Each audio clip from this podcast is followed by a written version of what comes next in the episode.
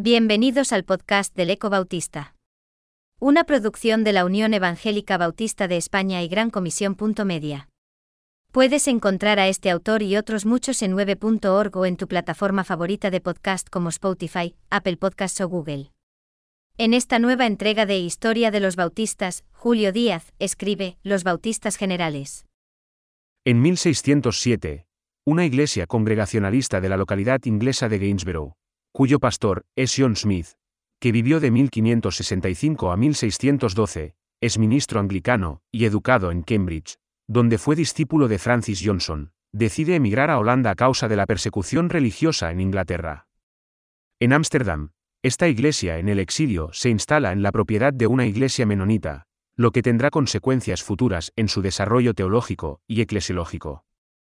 Es lógico pensar que podrían haberse unido a la iglesia congregacionalista pastoreada por Francis Johnson, afincada en Ámsterdam desde 1595, pero no lo hicieron, debido, por una parte, a la opinión de Smith que un buen ministro del Evangelio debe leer las sagradas escrituras únicamente en sus idioma originales, y por otra a las discrepancias teológicas entre Johnson, fiel a la teología calvinista de la predestinación, y Smith, partidario de la postura arminiana en cuanto al alcance del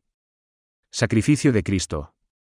Por su parte, una sección local de esta iglesia, que se reunía en la cercana población de Scrooby Manor, había experimentado un notable crecimiento, y en 1606 se había independizado de la congregación de Gainsborough. La persecución obligó también a esta iglesia a emigrar a Ámsterdam en 1609, instalándose en 1620 en la ciudad de Leiden.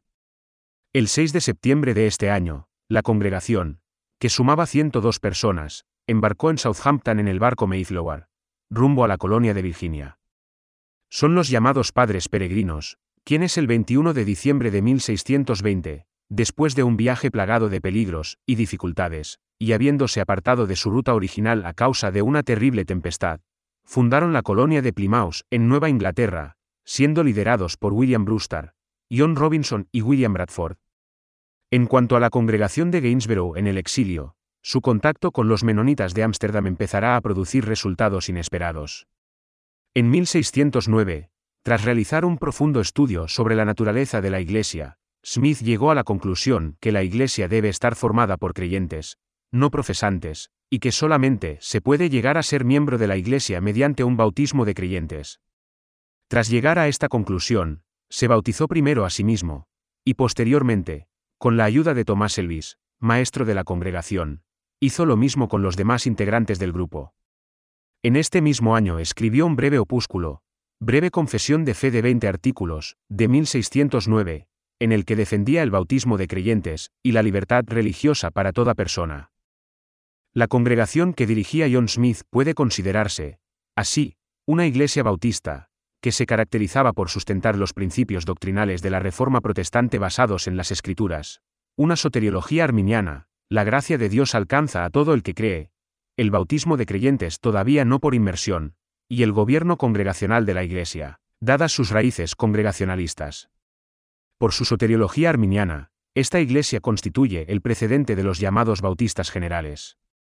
En 1610, Casi un año después de estos hechos, Smith y 32 personas más de la congregación solicitaron la admisión en la iglesia menonita de Ámsterdam, al entender que era una iglesia fiel a la enseñanza bíblica, por lo que deberían haber sido bautizados en su seno.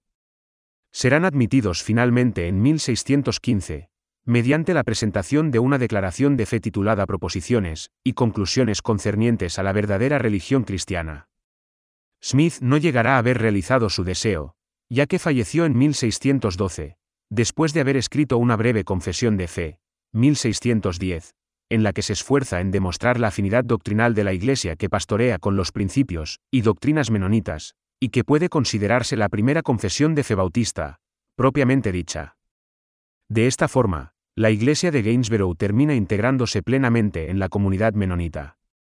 La decisión de Smith de solicitar el ingreso en la iglesia menonita no fue bien recibida por todos los miembros, entre ellos Thomas Elvis, que creía en la validez del bautismo que habían recibido, y no estaba de acuerdo con que algunas de las proposiciones menonitas, que en su opinión pertenecen al ámbito de la conciencia personal, tuvieran carácter doctrinal, como el juramento, la no violencia, la no participación del cristiano en el gobierno civil, etc.